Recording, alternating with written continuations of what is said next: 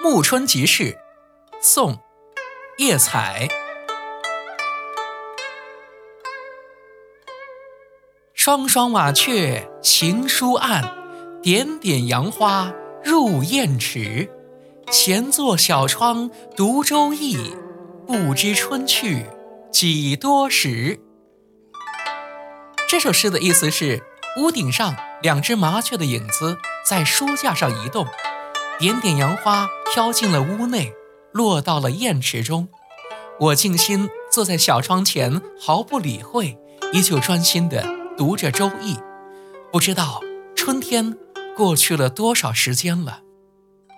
这首诗是描写了作者在读书的时候，一心埋头书案，沉浸在书中的专注精神。前两句表现了书房的宁静。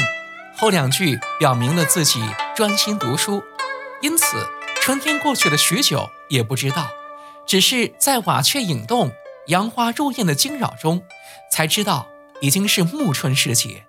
语言平易，景物生动贴切，开头两句对仗的也非常自然，增强了喜悦的气氛。